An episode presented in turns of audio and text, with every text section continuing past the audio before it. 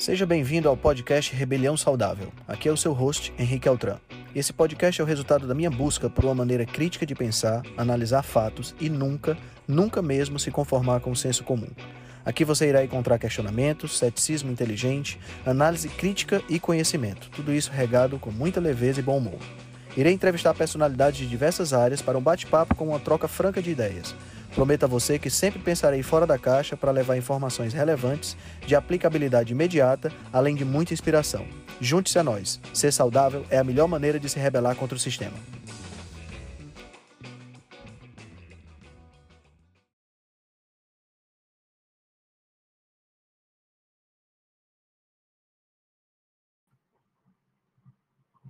Bom dia, bom dia a todos. Então, a gente está começando com um minuto de atraso, mas uh, tivemos problemas de em relação à transmissão. Então, o Henrique está com um probleminha técnico ali em relação à internet dele. Então, enfim, a gente vai começar. Queria dar bom dia para todo mundo que já está aqui, né? Uh, vamos ver as pessoas aqui a Neila, Luísa, a Márcia, a Gia, a Verônica, o Rui, o doutor Eduardo, bom dia, doutor Eduardo, o doutor William, a Ana, a Flávia, a Olga, o Carlos, o doutor Fernando, o Evandro, o Juliano. Então, bom dia, Antônio. Então, a gente vai uh, começar, vai dar início a essa reunião, que é uma reunião que o tema escolhido foi sobre suplementos, né? E o que gerou toda essa, essa reunião foi. Se você não, não segue ou não, não tem o hábito de votar no canal, então a gente faz regularmente uma votação no canal para definir os melhores temas, enfim, para definir o que realmente você quer ouvir, o que você tem dúvida e o que, que realmente chama atenção. Para que a gente possa falar dentro do, do canal do Rebelião e dentro da, da nossa estratégia, que é a comida de verdade como foco do nosso, do nosso grupo, que a gente possa trazer informação de qualidade, trazer informação que realmente possa mudar a sua vida ou mudar a vida dos seus próximos, né? E que você possa melhorar não só a sua condição de doença, mas também a sua condição de saúde. E o que motivou, então, talvez essa votação, né, foi um, um artigo que eu digo, porque a Veja talvez seja a revista científica de maior impacto no Brasil, né? Que saiu dia 22, agora de junho, né, na revista Veja. Uh, sobre as vitaminas, né? E aí o título do, do dessa reportagem, né? Eu falei artigo em forma de ironia, né? Porque a gente fala que a, que a Veja é a maior revista médica do Brasil, mas é um título de ironia. E o título dessa reportagem era Vitaminas são desperdícios de dinheiro para adultos saudáveis, né? Então eu vou ler alguns trechos que eu acho importante para a gente começar a discutir. E uh, o subtítulo da reportagem era: Conclusão é de que cientistas que afirmaram que não há evidências suficientes de que suplementos ajudem a prevenir as doenças. Tá? Isso tudo que eu estou lendo está no site da Veja, né? veja.abril.com.br barra saúde, barra vitaminas, são desperdícios de dinheiro para adultos saudáveis. Então, eles começam uh, essa, essa reportagem dizendo assim não, eu vou ler ipsis literis, tá? Então, assim, não há evidências suficientes de que vitaminas e suplementos possam ajudar a prevenir doenças cardiovasculares e câncer em adultos saudáveis e mulheres que não estão grávidas. Vamos, a gente vai fazer vários parênteses sobre tudo isso, mas assim, então, mulheres que não estão grávidas, as que estão grávidas têm que tomar. E a gente sabe desde que o mundo é mundo que a gente tem suplemento para gestante, né? Mas para não gestante não precisa, né? Então, por que será que para gestante precisa? Vamos começar a pensar nisso. Aí ele continua. A conclusão faz parte das novas recomendações da Força Tarefa de Serviços Preventivos dos Estados Unidos, um painel independente de especialistas, independente, que propõe recomendações baseadas em evidências sobre serviços clínicos preventivos. Então, esse artigo, né, saiu no editorial, então toda essa reportagem é baseada nesse artigo, que saiu no editorial da JAMA, né, que é uma revista de altíssimo impacto no meio acadêmico, principalmente no meio médico. E aí Linder e outros cientistas da Northwestern University se mostraram a favor das novas recomendações, que foram baseadas em uma revisão sistemática, então, de 84 estudos. Então, os cientistas afirmaram ele continua na reportagem, que para pessoas saudáveis, vitaminas são um desperdício de dinheiro, com exceção apenas para grávidas e mulheres que estão tentando engravidar.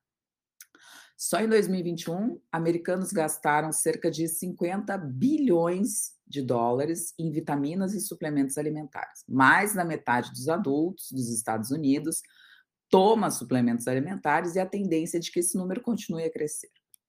E aí ele continua. A força-tarefa não está dizendo não tome multivitaminas. Se fossem realmente bons para você, já nós já saberíamos, disse Linder, o chefe do estudo. Aqueles que têm deficiência de vitaminas ainda podem se beneficiar da ingestão de suplementos alimentares como cálcio e vitamina D, que demonstraram prevenir fraturas e quedas em adultos mais velhos. Segundo o médico, não existe uma fórmula mágica para se manter saudável. É preciso fazer dietas e exercícios. Para reduzir efetivamente os riscos de doenças cardiovasculares, é necessário também parar de fumar. No final já da reportagem, ele diz assim: a ingestão de frutas e vegetais está associada à diminuição do risco de doenças cardiovasculares e de câncer. Frutas e vegetais inteiros contêm uma mistura de vitaminas, fitoquímicos, fibras e outros nutrientes que provavelmente atuam na forma sinérgica para oferecer benefícios à saúde. Os micronutrientes isolados em vitaminas e suplementos podem agir de maneira diferente no corpo. E a conclusão é: a coautora do editorial esse do JAMA, a doutora Jenny Dia, diz que entende que a adoção de uma dieta saudável e prática de exercícios pode ser mais difícil para americanos de baixa renda, por exemplo, principalmente em relação com essa razão do sistema alimentar industrializado que não prioriza a saúde das pessoas. A alimentação saudável é cara e as pessoas nem sempre têm meios de encontrar ambientes para se exercitar. Talvez seja inseguro ao ar livre ou possam pagar por uma academia. Então, o que podemos fazer para tentar facilitar e ajudar a apoiar decisões mais saudáveis? Questionou essa médica. E aí, a Força Tarefa, que foi a que fez o trabalho, não recomenda o uso de suplementos com beta-caroteno, substância que pode aumentar o risco de pulmão. Além disso, ela também não recomenda o consumo de suplementos de vitamina E, pois não há benefícios na redução da mortalidade, doenças cardiovasculares e no câncer. Então, esse é o, a reportagem que a gente está discutindo hoje, né, que foi que fomentou toda essa nossa que fomentou toda essa nossa discussão no dia de hoje. Então, assim, acho que a pergunta que talvez é, seja a primeira de todas, né, baseado em tudo isso, é: Suplementos, né? Os suplementos, ele, a gente precisa dos suplementos. Acho que essa é a principal pergunta, né? Se a gente consegue, a gente que aqui fala muito sobre comida de verdade, sobre alimentação uh, sem industrialização, sem autoprocessamento, uh, comida in natura, na sua forma uh, mais completa, como eles comentaram ali, né? Se através desse tipo de alimentação, a gente pode obter todos esses nutrientes que a gente precisa dos alimentos, ou se talvez hoje, vamos dizer, em 2022, por exemplo, né, a gente tenha que fazer o uso de suplementação por quais motivos, né? Se a gente está comendo uma dieta que é rica em alimentos não processados, todos esses suprimentos de vitamina, de mineral, de antioxidante, como eles falaram, ele é de fitoquímicos, enfim, todos os outros esses nutrientes que são não só os macro, mas também principalmente os micro, tão presentes nesse tipo de alimentação só com comida de verdade. Então, assim, eu acho que uma coisa que eu sempre bato na tecla, eu acho muito importante ali, primeiro, primeiro ponto, né? Uh, não é tão simples quanto parece, né? Não é tão simples só comer a comida de verdade e achar que todos os, os nutrientes são possíveis a partir disso, por N motivos. Mas eu acho assim, um dos motivos que eu mais comento é a relação do que vem nesse nutriente. O que ele fala ali, eu vou pegar pontos positivos e pontos negativos, né? Na minha opinião. O que ele fala ali que consumir o alimento in natura, consumir o alimento inteiro é válido, é muito válido. Por quê? Porque quem nos criou, que eu não sei quem foi, fez da forma mais perfeita possível. Então, se a gente está vendo aquela laranja ali com a casca, com o sumo, com o bagaço, com o suco, tudo aquilo faz parte de um processo não só de absorção, né, mas da necessidade do processo digestório, da necessidade de vários micronutrientes ali dentro, para que esse tipo de absorção desses micronutrientes seja importante. Então, ali, por exemplo, vou, vou dar o exemplo da laranja, né? Mas a vitamina C da laranja, ela não é só isso que tem na laranja. Então, dentro de outros fitoquímicos dentro da laranja, ou dentro de outras vitaminas dentro da laranja, elas interagem entre si para que a gente consiga ter a melhor absorção e, consequentemente, ter o um melhor aproveitamento daqueles nutrientes dentro da laranja. Então, quando você toma um suco de laranja ou quando você toma uma suplementação de, de, de, de vitamina C, que eu vou dar um exemplo simples, que é o que muita gente usa e muita gente toma e muita gente precisa, né?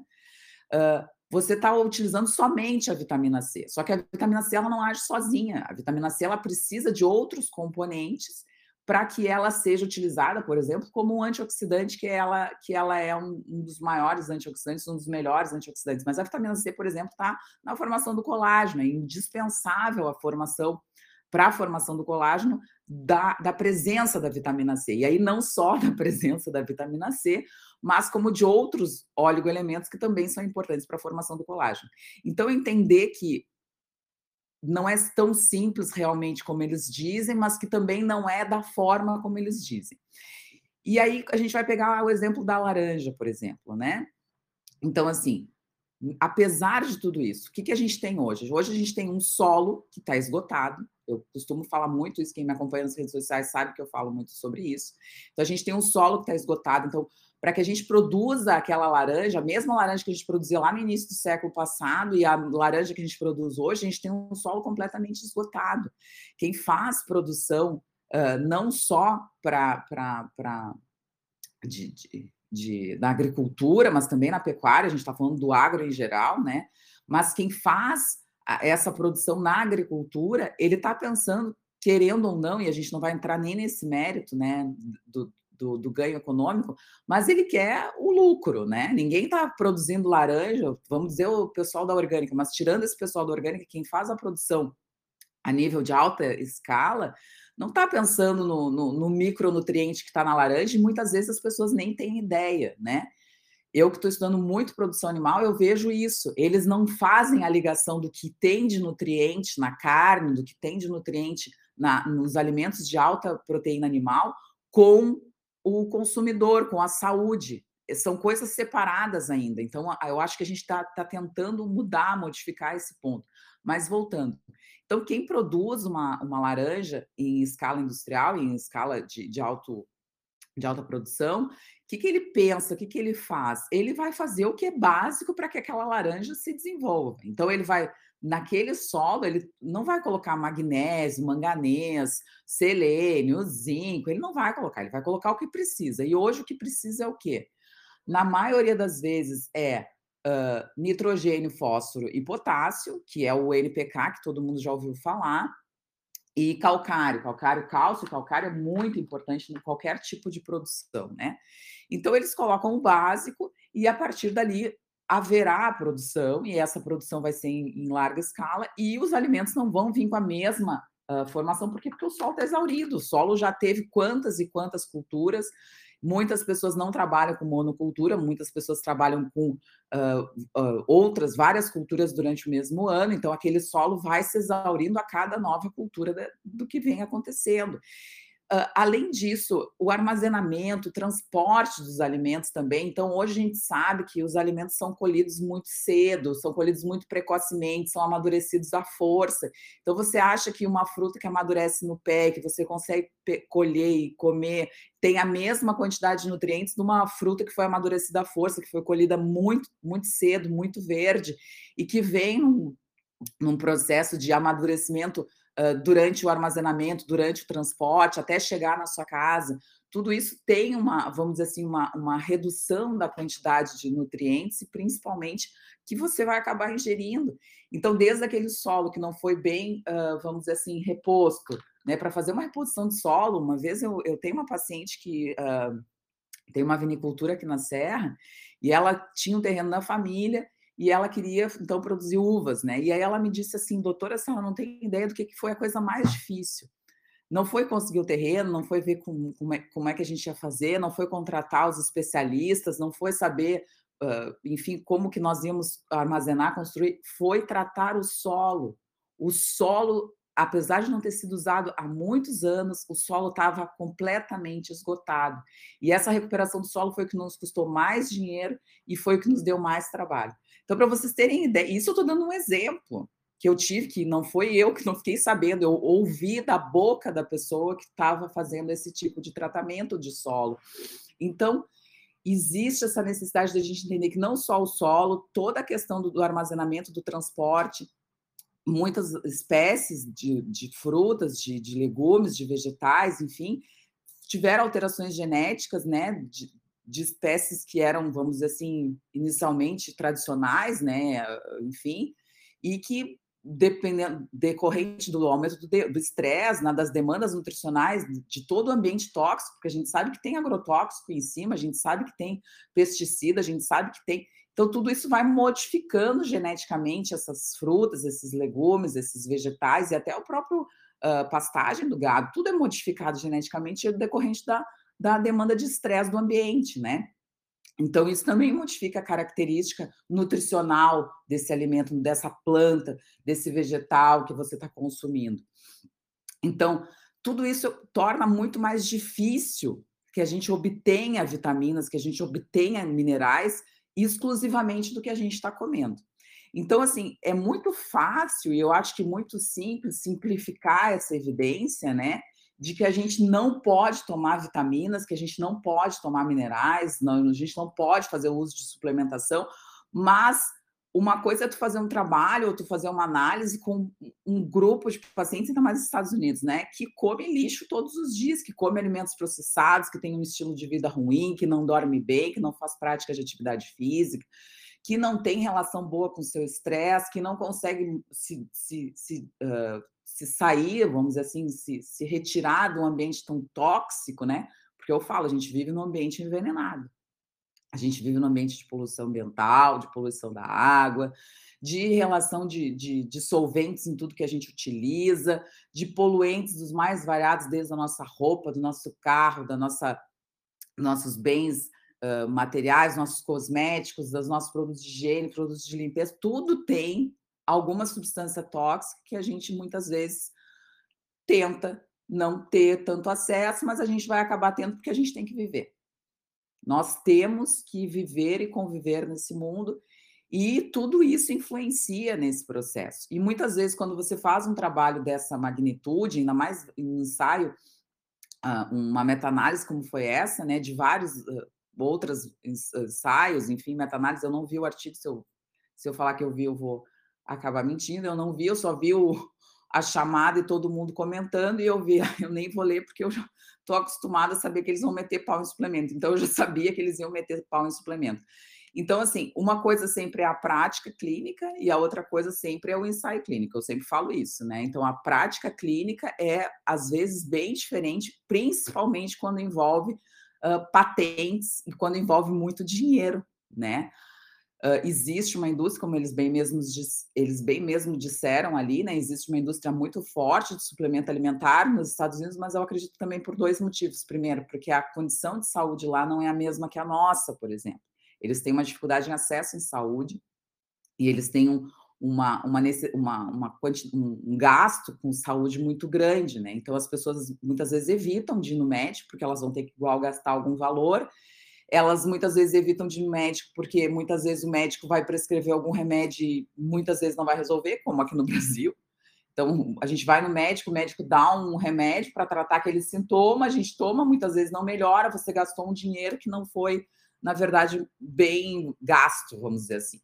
E a outra coisa que tem esse fácil acesso a suplementos. Os suplementos nos Estados Unidos são muito baratos, os suplementos nos Estados Unidos são muito de fácil acesso. Então, você vai em muitas lojas que você nem está pensando em encontrar suplemento, e muitas vezes você encontra.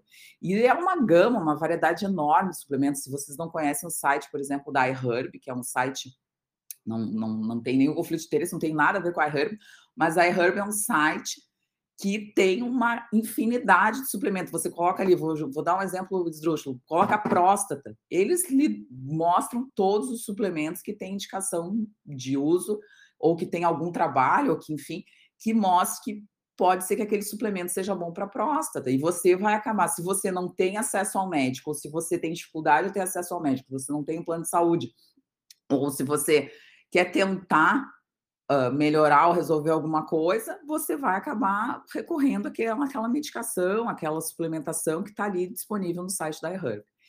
E aí, o que, que eu quero falar com tudo isso? Que são várias variáveis, porque assim, não a questão do suplemento também tem a questão da absorção, também tem a questão da, da, da, da de quanto o seu organismo vai conseguir absorver aquele suplemento. Por quê? Porque a gente sabe que muitos conservantes, muitos edulcorantes, muitos estabilizantes, muitos metais que tem nos alimentos processados, ultraprocessados, industrializados, uh, muitos chás, as pessoas não dão valor para chá, e chá é um quelante de várias substâncias.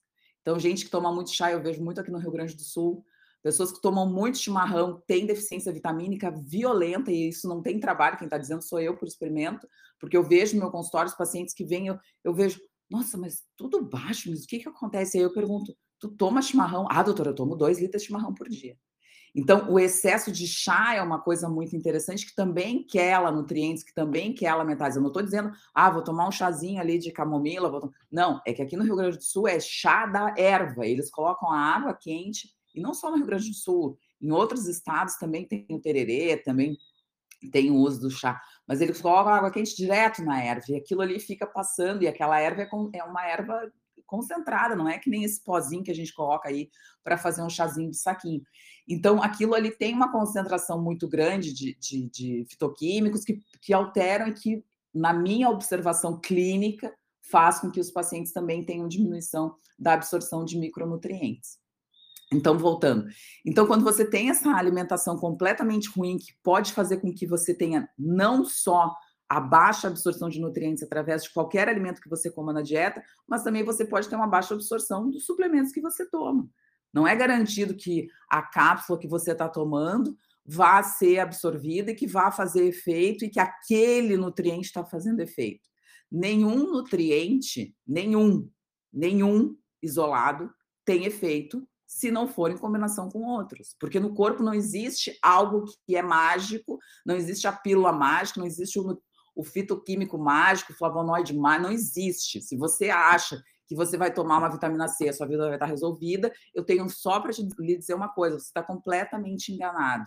Não existe o poder isolado de nenhum micronutriente. Ponto. Não existe.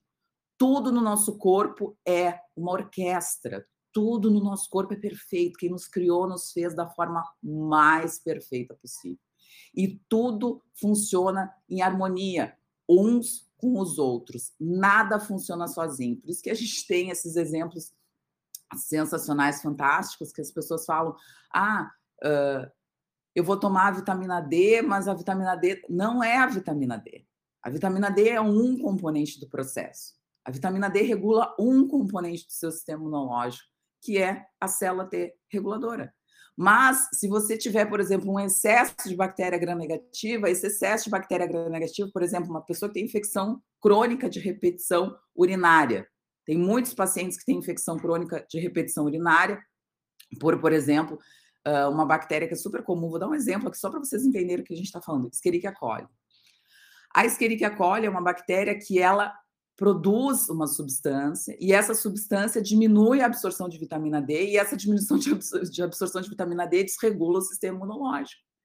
Então, é uma coisa muito mais complexa do que a gente achar que, ah, é só a vitamina D, ah, é só o zinco, ah, é só o selênio, ah, é só o cromo, ah, é só o magnésio. Não existe isso.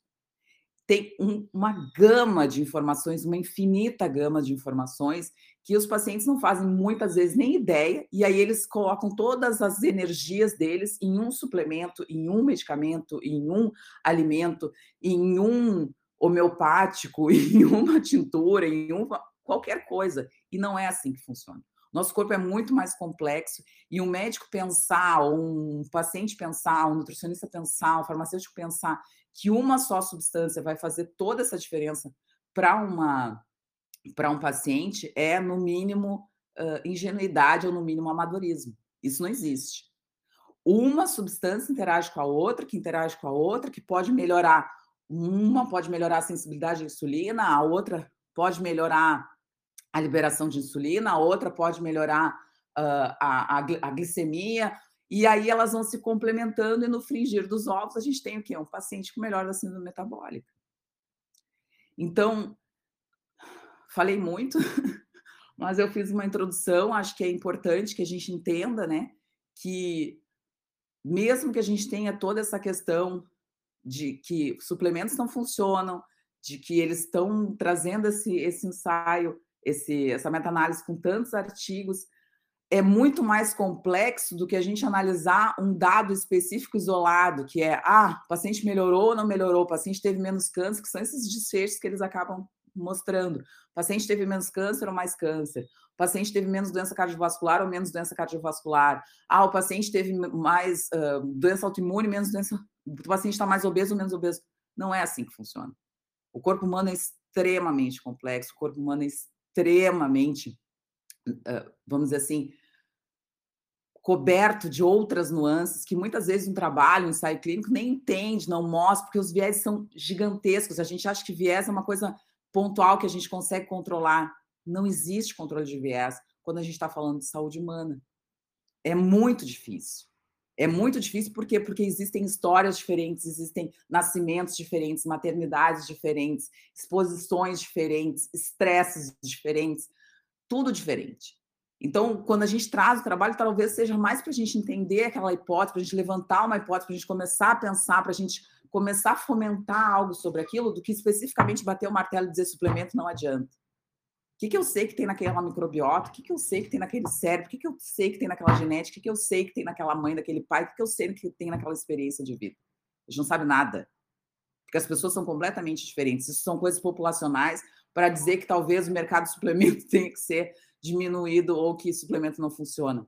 Só que quando a gente está com o paciente na nossa frente, que a gente ouve a história do paciente, eu passo três horas com o paciente, quatro horas com uma história de paciente, às vezes eu já passei cinco horas com o paciente primeira consulta e não esgotei nem um milésimo do que é a vida daquela pessoa. Então, é essas coisas que são muito importantes que a gente entenda, que a gente comece a pensar e que a gente não bata o martelo para o sim ou para o não. E sim que a gente, como eu digo, médicos são pagos para pensar, profissionais da área da saúde são pagos para pensar. Então, a partir disso, a gente tem que entender que não existe a verdade absoluta sobre A ou sobre B. A gente tem que colocar aquela verdade dentro de um contexto de um paciente que está na nossa frente. E cada ser humano é completamente diferente um do outro. Falei demais, né, pessoal?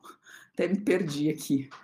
Não sei se alguém quer falar alguma coisa. Eu acho que eu tenho mais coisas para falar, mas eu acho que a gente pode abrir um pouquinho a palavra para alguém. A gente tem tanta gente aqui hoje, tanta gente boa, tanta gente que tem experiência, né, com com o uso de doutor Serta, eu sei que está malhando, doutor Ricardo está aqui, o Maurício, né? Oi, Maurício, bom dia, tudo bem, meu querido?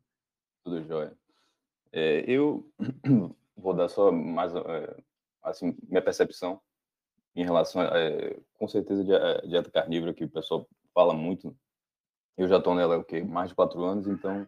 E antes dela, passei pela, pela low carb, cetogênica, e há sete anos eu sou acompanhado por Dr. Adolfo, que é o cara aí também da eh, tem me ajudado bastante em relação a isso. E ele é super, enfim, medicina ortomolecular. Então isso aí tudo também em relação aos suplementos, o que é de mais e de menos, ele sempre acompanhando a gente ao longo do processo. Então hoje eu tenho assim mais ou menos uma é, convicção mais ou menos do que qual conduta que eu devo seguir.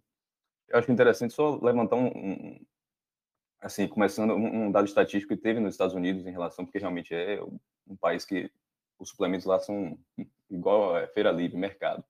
E em uma revisão que foi feita, um em cada cinco produtos, é, apenas um em cada cinco tinha o que realmente tinha no, produto lá, no rótulo. Alguns não tinham na, nem nada, era só coisas fake, enchimento ali para é, pó que não, não, tinha sentido nenhum. 10 a 15% estavam contaminados, alguns por contaminação realmente inadvertida que acontece, e outros porque era proposital da, da, da indústria ter colocado algum composto ali para poder potencializar o ganho, mas que não estava documentado no, no, no rótulo. E dos 55 mil que foram avaliados os suplementos, pouquíssimos tinham realmente a base de evidência. Então, isso aí lá tem que, ser, tem que tomar muito cuidado. E como você falou, eu também compro muita coisa pela RR. É, não só suplementos, na verdade, compro lá, tem a, desde mel a, a shampoo, tem o que você imaginar de coisas realmente. O mercado de, de, de suplementos e coisas de, de, de, higiene, de beleza, tem para todos os gostos. Vale a pena entregar. Entrega no Brasil tranquilo. É, então, isso aí realmente é um dado estatístico que tem que se levar em consideração. E, antes de mais nada, eu, eu sou a favor de suplementos, nunca fui contra, mas é, como a gente tem, é, fala em suplemento, pensa logo no, nos benefícios e tal, então todo mundo associa sempre ao lado positivo. E é, aqui que eu vou ressaltar é que tem que avaliar realmente também é, os possíveis danos que se você fizer o uso inadvertido. Tem uma revisão de 2013 que avaliou a ingestão diária de 10 suplementos mais conhecidos por 24 semanas, né, que avaliou o estado da saúde metabólica e cardiovascular. Então, as pessoas por 24 semanas tomavam diariamente 100, gramas, 100 miligramas de resveratrol, complexo de 800 miligramas de extrato de chá verde preto e branco, 250 miligramas de extrato de romã, 650 de quercetina, 500 de acetil L-carnitina, 600 de ácido lipoico, 900 de curcumina, 1 grama de sesamina, 1,7 de extrato de casca de canela, 1 grama de óleo de peixe e multivitamínico.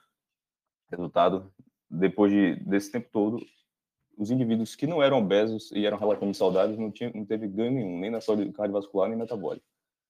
Isso aí diz que são inúteis? Com certeza não. Todos aí têm uma série de evidências aí que podem ser muito bem-vindos e, e, ter efeitos fantásticos, mas tomar inadvertidamente um, um, combo desse aí que você faz da vida, realmente pode não, não ter é, é, um efeito realmente nenhum, mas dependendo da quantidade e os níveis que você já está na linha de base, né? Se você já tiver, às vezes, com um nível desse muito alto, pode acabar tendo uma, uma intoxicação e alguma coisa ruim. Outra coisa interessante que você falou das, das ervas, né?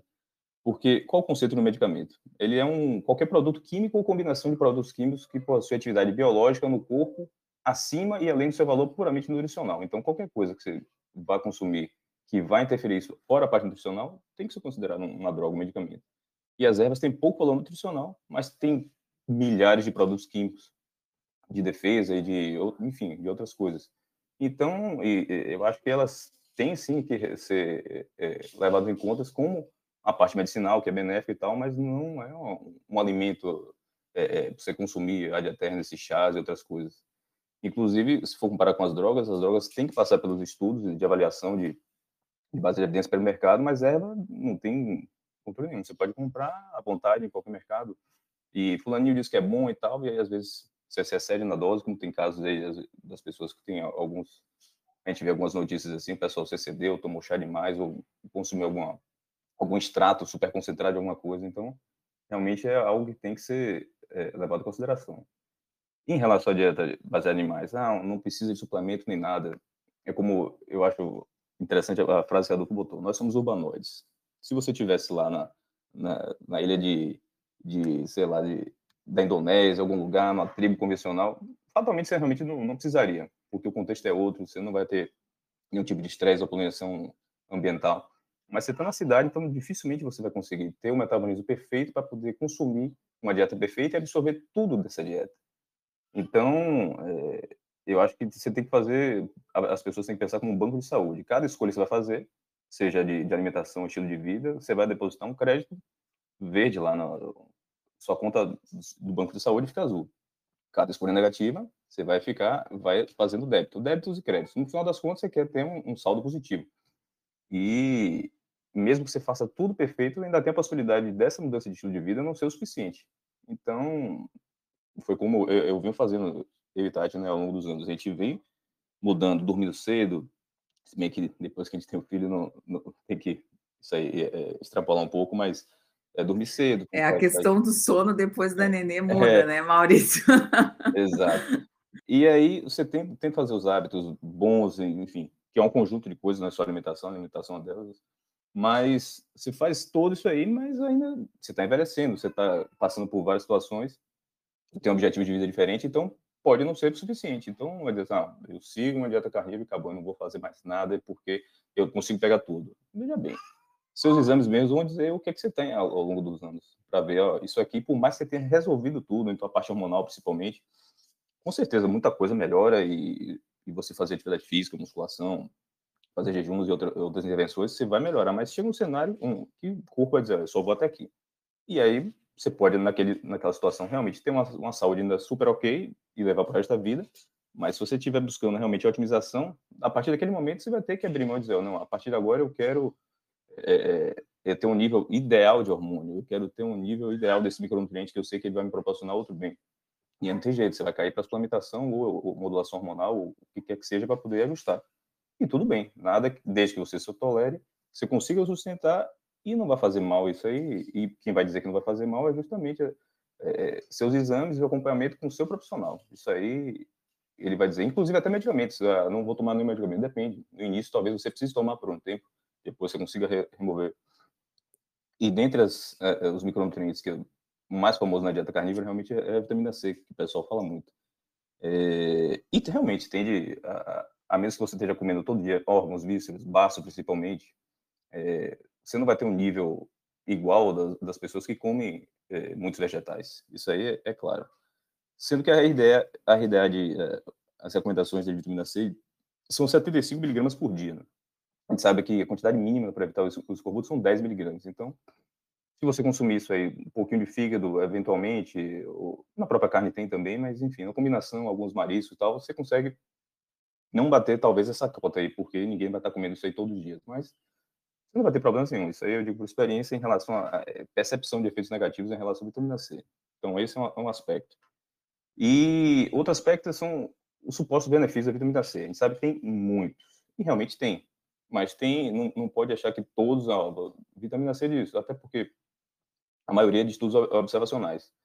Teve um estudo de 40 pessoas que não mostrou nenhuma mudança no status antioxidante da fermentação de vitamina C. Tem um que eles adicionou 600 gramas de fruta e quase 200 miligramas de vitamina C e não teve melhora na capacidade de recuperação de danos do DNA. E o próprio Linus Pauling, que é o papa da vitamina C, em 70 ele recomendava 3 mil miligramas, ou seja, 3 gramas por dia, cerca de 50 vezes a dose diária para resfriados. Teve uma meta-análise recente de 11 mil participantes que não mostrou efeito.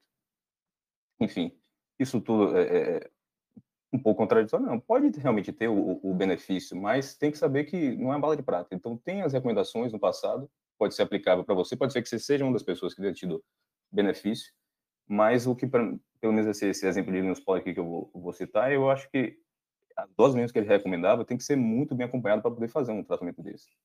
Sei que é, tem potenciais efeitos até inclusive no câncer, o ainda trabalha com isso, tem que tem, tem tido coisas, mas é, no caso do Linus Pauling mesmo, ele recomendava 25 mil miligramas de, de, vitamina C com 400 a 1.600 de vitamina E, mais selênio, mais beta-caroteno, e diz que isso aí poderia curar praticamente qualquer doença. Em 1971, ele disse que reduziria 10% das mortes por câncer com vitamina C, em 77 ele reafirmou e aumentou para 75%. Se você tomar só vitamina C, já evitaria o câncer. Em 80, ele respondeu uma dúvida de um jornalista dizendo que se teria algum efeito colateral a longo prazo, ele disse que não. Isso aí é meio questionável. O fato é que, sete meses depois, a esposa morreu de câncer de estômago e ele morreu de câncer de próstata em 94. Pode ser coincidência ou não e tal, mas o, o fato é que, é, se ele estava realmente tomando essas doses cavalares, não, não, previ, não preveniu a morte dele por câncer. E pode ter benefício para alguém? Com certeza pode. Mas se a gente só se basear nessas. E o cara foi um cara super renomado, dois prêmios Nobel e tal. Então a gente não pode ignorar o trabalho dele, mas também não pode dizer assim, ó, oh, eu sei que isso aí, vamos atacar direto, ó, oh, chegar no médico, eu tô com câncer, eu quero saber. Não. Aí cabe realmente achar um profissional bom para poder auxiliar do que existe disso aí, que pode ser aplicável para você. Porque é muita. É, é, é, isso aí pode ser muito perigoso, gente. Muito de uma coisa muito boa assim, às vezes, ah, se é bom, a vitamina C em X quantidade, é, maior deve ser melhor. E em relação ao carnívoro, só para fechar isso aí do, da vitamina C, eu acho que as pessoas, podem, se estiver realmente fazendo uma carnívora limpa e, e, e bem nutritiva, é, a preocupação realmente deve ser mínima, porque, ou, ou, pelo menos você tem que acompanhar o seu, o seu médico, mas não tão apavorado, porque dieta carnívora você elimina muitos antinutrientes que bloqueiam a absorção de vitaminas e minerais. Então, você vai ter uma absorção melhor de tudo que você estiver comendo, sem muitos impeditivos. Ela, a gente sabe que a vitamina C é idêntica bioquimicamente à glicose, então, a redução de glicose, você com certeza vai ter mais vitamina C disponível. A gente também tem muita ingestão de carnitina, que pode diminuir a, eh, a necessidade de vitamina C, que a carnitina também ajuda na, na síntese do colágeno. E a gente, como ser humano, a gente tem um, um nível de ácido úrico muito mais alto que os outros animais. Isso também, o ácido úrico serve como antioxidante em alguns cenários. E, por fim, a glutationa, que também pode reciclar vitamina C e tem evidências que uma dieta cetogênica aumenta a nossa glutationa. Isso tudo são situações para poder avaliar e as RDIs também são feitas com pessoas que comem alimentação convencional. Então, isso tudo tem que botar na, na ponta do lápis e contrabalancear para ver se realmente você vai estar é, tá passando por alguma necessidade ou se realmente precisa suplementar ou não. Lembrando, claro, aí você está assistindo dieta carnívoro, mas você está com problemas intestinais crônicos, tipo diarreia, ou então está com baixa energia e tal, isso aí pode realmente ser uma deficiência de vitamina C. Está assim, lá negativa e e naquele momento, seu corpo não está com outros antioxidantes, então seu metabolismo não está preparado ainda para aquilo. Você precisa, pode suplementar. Elliot, um médico também que eu sigo nas redes sociais, ele já fez um vídeo no YouTube, até postei na época, justamente é, citando pacientes que chegaram para ele da dieta carnívora e é, ele precisou corrigir com suplementação de vitamina, com tiamina, né, vitamina B1 porque ele detectou, o pessoal estava até seguindo direitinho e tal, mas é isso. Cada um, às vezes, tem um, um tempo e uma capacidade de, de assimilar as coisas e, e, o corpo se adaptar, e outras não têm. E outras estão com um cenário tão debilitado que não tem jeito. Aí o cara conseguiu realmente doses até grandes de, de vitamina B1 e corrigiu o problema, especificamente. Aí ele cita os casos lá, o que foi que ele fez. Aí eu achei interessante, falei, ah, aí, não dá para, não é bala de prata. A maioria das pessoas realmente não, não tem esse tipo de situação, mas também não, algumas que estão, às vezes, pô, eu tentei, não consegui, isso é, deu tempo, ao tempo que também as coisas, eu digo, menos de seis meses não é, não é, não é tempo para poder a gente ver alguma mudança, mas tem que dar tempo do corpo mudar a maquinaria, você recuperar o intestino, recuperar as outras funções, deve estar tudo funcionando perfeito. Aí sim, você vai a partir lá, ah, já fiz o que podia fazer, e aí, a partir de agora, vamos ver o que, é que pode fazer para poder deixar atingir seu objetivo. Tem que ser sustentável e, e e a longo prazo. A gente realmente o, a, foco deve ser obter saúde através de um estilo de vida saudável, mas eu não vejo problema nenhum em usar todos os recursos disponíveis para isso. Acho que a mensagem principal é essa daqui, na minha opinião. Eu.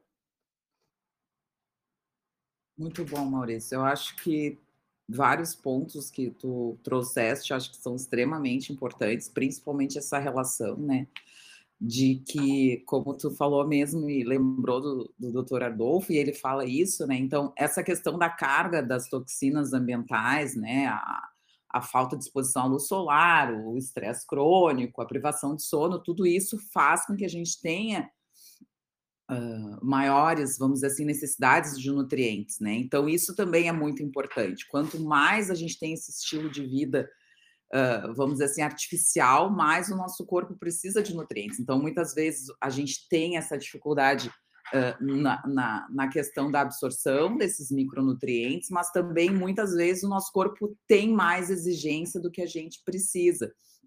Uh, uma coisa importante que tu falaste, assim, essa relação, principalmente das RDIs, elas foram feitas com base em pacientes saudáveis. A gente fez com base em pacientes, né, é uma média, na verdade. Isso é que é uma das coisas que a ortomolecular, o Linus Pauling é o pai da medicina ortomolecular, né? Então, isso que a gente fala dentro da ortomolecular, isso que a gente fala, não dentro tanto da nutrologia, porque a nutrologia não considera muito isso, mas dentro da medicina ortomolecular, a gente fala muito disso, de que níveis laboratoriais, RDIs, foram feitas em um outro contexto de que muitas vezes não é o contexto que a gente tem que avaliar quando o paciente está na nossa frente e quando o paciente está doente. O paciente saudável, a gente sabe o que, que é, mas é aquela velha história. Ah, eu tô com um PSA de 1,5. Aí no outro ano a gente está com PSA de 1,8. Aí no outro ano a gente está com PSA de 2. Não, mas tá tudo certo, fica tranquilo que tá tudo certo. Volta aqui quando tu estiver doente. Será que é assim que a gente tem que fazer? Será que é assim que a gente tem que avaliar o paciente? Ah, a gente está com uma ferritina de 150, uma ferritina de 200 no outro ano, uma ferritina de 250. Será que é assim que a gente tem que avaliar o paciente? Esperar a ferritina subir acima do valor de referência para começar a tratar? Ou esperar que a gente acredite que aquela RDI realmente seja necessário dentro desse mundo completamente artificial e dentro dessa carga de toxina que a gente tem todos os dias, dentro dessa falta de exposição solar, dentro dessa falta de colocar, de ter contato com a natureza, a gente não tem contato nenhum com o solo, a gente não tem contato nenhum, muitas vezes, durante o dia com a luz solar, muitas vezes a gente não tem nenhum controle do estresse que a gente tem, a gente dorme muito mal, acorda cansado. Será que tudo isso não faz e não tem que modificar as RDs, achar que 10 miligramas de vitamina C por dia é o necessário realmente? Achar que aquela maçã, que aquela laranja, aquela banana, que aquela uh, rúcula, que, aquela, que aquele espinafre que você está comendo realmente tem essa quantidade? de, de, de nutriente que está vindo e que está expresso e que a gente tem como base? Será que realmente é isso? Então, acho que todas essas coisas são importantes que a gente pense e que a gente entenda. E outra coisa muito importante que tu falou, que é essa relação da absorção.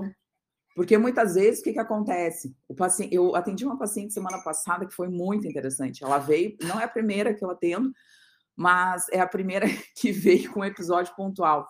Ela disse assim para mim, doutora, eu estava com uma dor de cabeça na outra semana, na semana anterior, e a minha mãe me deu uma cápsula e eu tomei. E quando eu vi a cápsula saiu inteira pelo, pelas fezes. E aí eu vim aqui e marquei com a senhora porque eu fiquei apavorada. Imagina o nível de doença intestinal que essa paciente não tem para ter saído inteiro. Totalmente comprometida aí essa cápsula pelo intestino. Tu imagina isso, Maurício? Imagina tu tomando uma cápsula e aí daqui a pouco tu vai no banheiro e olha a cápsula saiu, caiu dentro do vaso. Significa que é, o ácido clorídrico mesmo, o estômago não tá. Imagine como é que ele, se ele não está conseguindo digerir uma cápsula, como é que ele vai lidar com os patógenos que você teve? Vendo, não, do... e não só os patógenos, né? O que, que essa pessoa absorve de nutriente? Zero. Aí ela veio, por quê? Porque ela está há sete anos. Escuta essa eu gosto de paciente doente, mas assim, às vezes eu ainda me impressiono. Ela tá há sete anos e ela achava normal. Todos os meses com herpes. Todos os meses, há sete anos com herpes. E aí ela veio porque a cápsula caiu dentro do vaso. Então, para vocês terem ideia do que, que a gente está falando, vocês terem ideia de que assim, ó, não é só comer, não é só digerir, é absorver. A absorção de tudo é muito importante. E se você não tiver ácido clorídrico, se você não tiver uma boa mastigação, se não, você não tiver uma boa quantidade de enzima digestiva, de amilase, de lipase, de pancrease, as pancreases, se você não tiver uma quantidade de protease, se você não tiver uma boa quantidade de bile, você não tem absorção. Se você não tiver bactérias que produzam metabólitos, isso, essa metabolômica que o pessoal fica falando é fundamental. Se você tiver uma quantidade de bactéria ruim, que não está produzindo metabólito bom, você não vai ter o que a bactéria está produzindo para você. Se você não der comida boa, você não vai ter bactéria boa. Se você não vai ter bactéria boa, você não vai ter metabólito bom. Então é muito mais complexo que achar que tomar uma vitamina D, que tomar uma vitamina C. E uma outra coisa que falou, Maurício, que eu achei muito interessante, foi essa relação, então, com uh, essas, esses suplementos que são sem receita que muitas vezes a gente não sabe, farmácias de manipulação, quantas e quantas vezes eu passei um suplemento para o paciente, o paciente voltou e o paciente disse, ó, oh, doutora, não deu certo, aí eu digo, traz a cápsula que a gente vai ver. E aí a forma do nutriente às vezes é mais barata, é mal absorvida, a dosagem está diferente do rótulo que está na pílula, na cápsula. Pode ser que tenha aditivo, pode ser que tenha corante. Então, eu sempre falo, faça em cápsula sem corante, em cápsula transparente, porque às vezes o paciente tem uma alergia crônica, o paciente tem um processo crônico, e, o, e aquela cápsula que está com corante, uma cápsula que está azul, uma cápsula que está de uma outra cor, uma cápsula que não é. Enfim, e isso pode ser um alergênico. Então, essas questões de, de, de matéria-prima que não tenha chumbo, que não tenha metal pesado, porque muitos, muitas dessas uh, uh, substâncias, dessas são ervas, como bem o Maurício falou, e isso tem que ser testado para toxina, tem que ser testado para metal pesado. Pode ser que um lote seja diferente do outro. Então, assim, uh, algum dos, dos hackers coloque aqui para gravar. Mas, enfim, vamos só continuar para a gente terminar, que já são quase oito horas. Mas só terminando, vamos ver se tem mais alguém para falar. Mas é, a questão da boa prática de fabricação desses suplementos também é super importante. Então, existem empresas que a gente pode confiar, e aí a gente falou da, da, da Herb, né, que é uma empresa que tem muito produto uh, importado, enfim, mas assim, muitas farmácias de manipulação, a gente não sabe qual é a procedência do lote, qual é a procedência do sal, o que, que realmente faz diferença para aquela pessoa que está vendendo, se é o lucro, se é o benefício do paciente, enfim. Então, todas essas coisas, né, uh, são muito importantes. Uh, eu acho que coisas que perguntam e, e questionam muito tem a relação da, da, da, da, quais os suplementos que talvez. Eu acho que a gente aqui não, não tem nenhuma pretensão de falar especificamente de, de, de dose ou de, de, de indicações, né?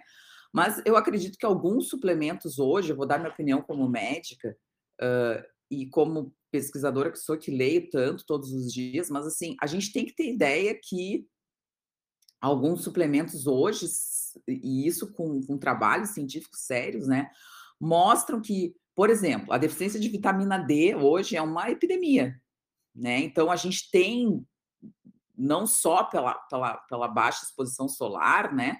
mas principalmente pela resistência adquirida no receptor da vitamina D e que esses pacientes precisam de suplementação, né? Então, a vitamina D é fundamental, ela influencia mais de 200 genes diferentes, né, que podem vir desde para melhor, melhoria do sistema imunológico, mas também podem tratar diabetes, podem melhorar a síndrome metabólica, enfim, saber os tipos de vitamina D que se tem que tomar, né? E qual é o seu nível de vitamina D, qual é o nível de vitamina D essencial e, e importante para que você use e que tenha níveis séricos e que saiba mexer com a vitamina D. Então, vitamina D não se toma sozinho, se toma com acompanhamento médico, isso é muito importante, principalmente se você é doente, se você tem alguma doença que precisa tratar.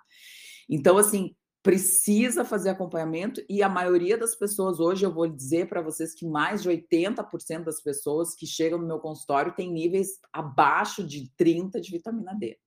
Então, a gente tem uma, uma população extremamente doente e, além disso, extremamente deficiente em vitamina D. Lembrando que vitamina D tem que ser o tipo certo vitamina D para fazer a suplementação, tem que ser a colicalciferol, a vitamina da formativa D3 e não D2. Então, muitas pessoas ainda tomam D2 achando que vão melhorar, e a forma certa, que é eficaz, biologicamente ativa, é a vitamina D3. Acho que isso é muito importante.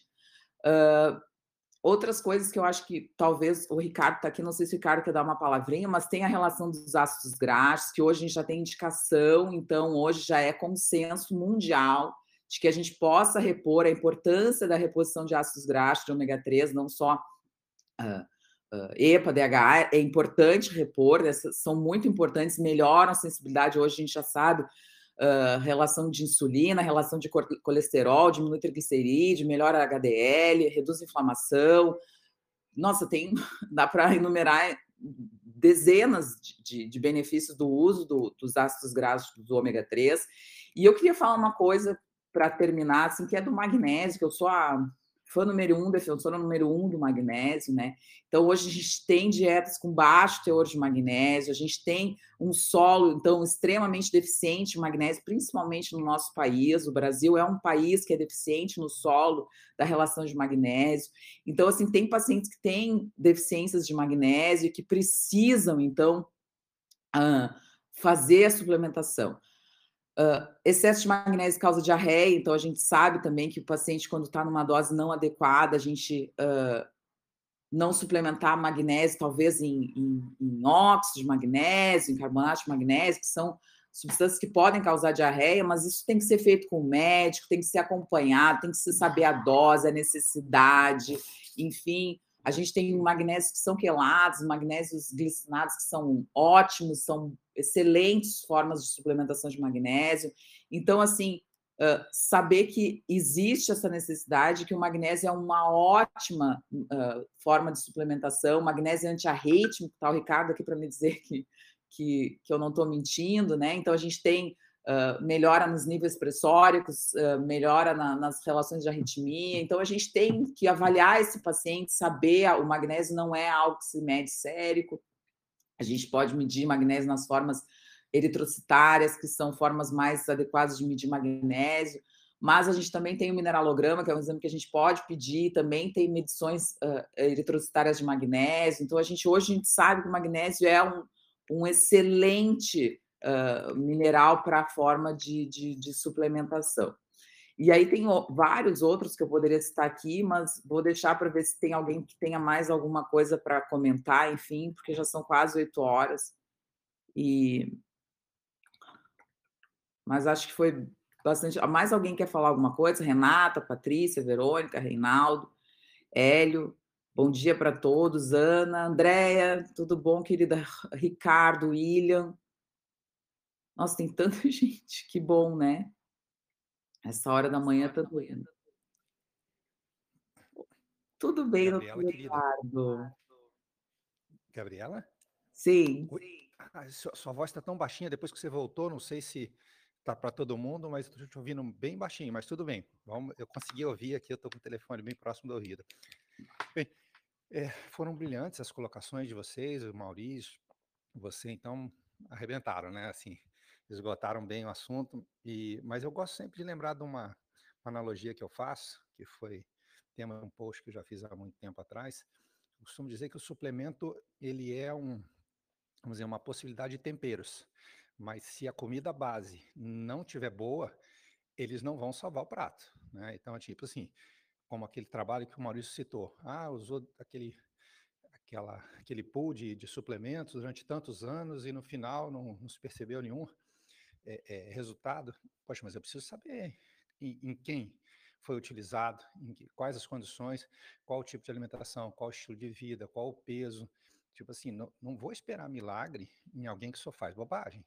Né? O, o, como eu disse, o tempero ou o suplemento não vai fazer milagre em cima de um prato, vamos dizer, de uma carne estragada.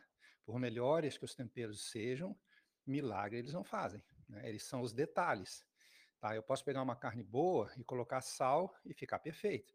Mas eu também posso sofisticar esse prato e ficar muito melhor e, é, e ficar um prato gourmet, vamos dizer assim.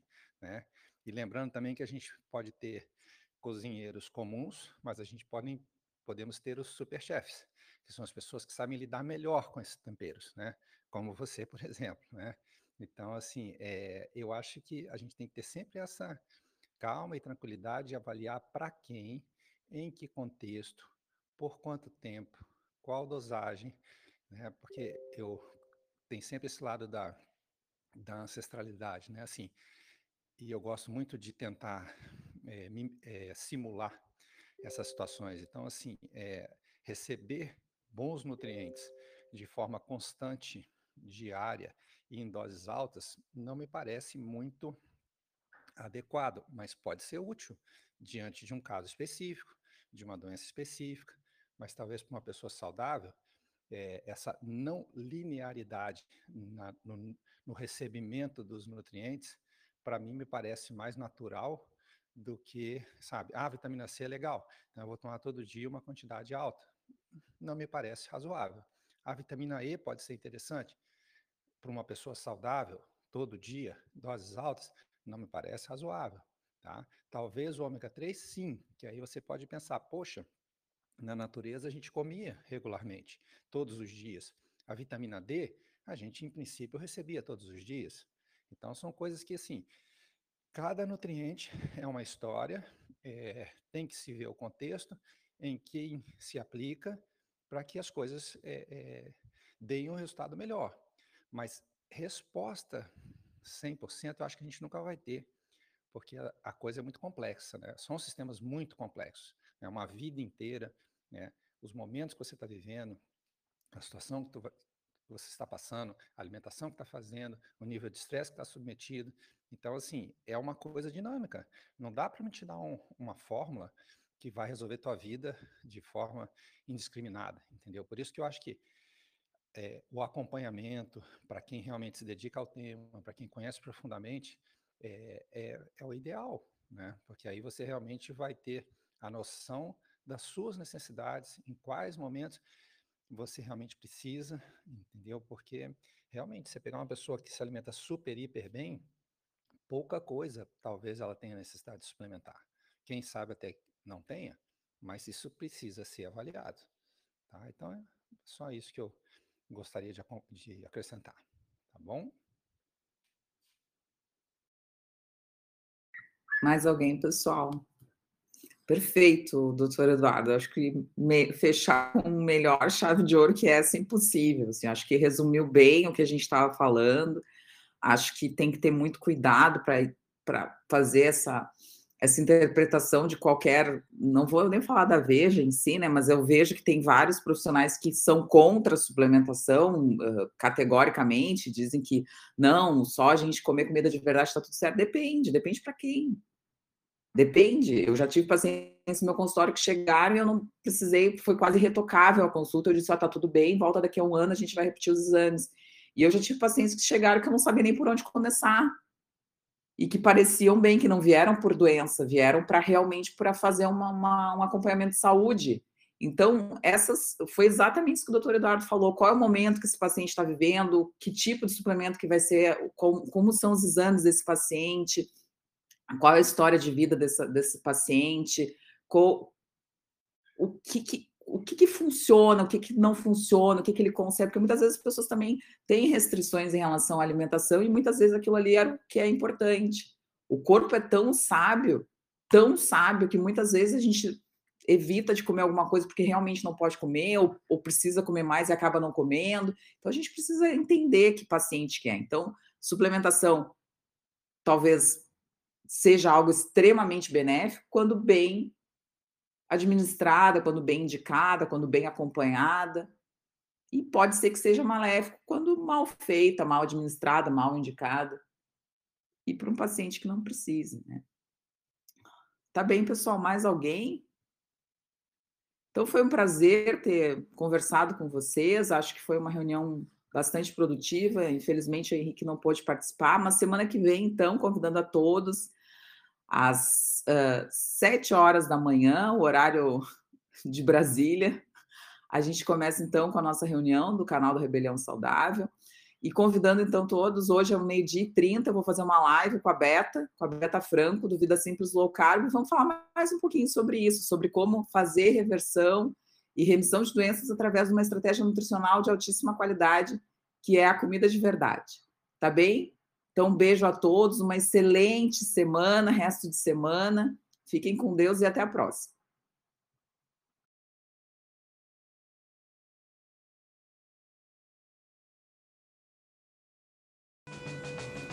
Se você gosta do nosso trabalho, deixe um review 5 estrelas no aplicativo que você usa para escutar o podcast.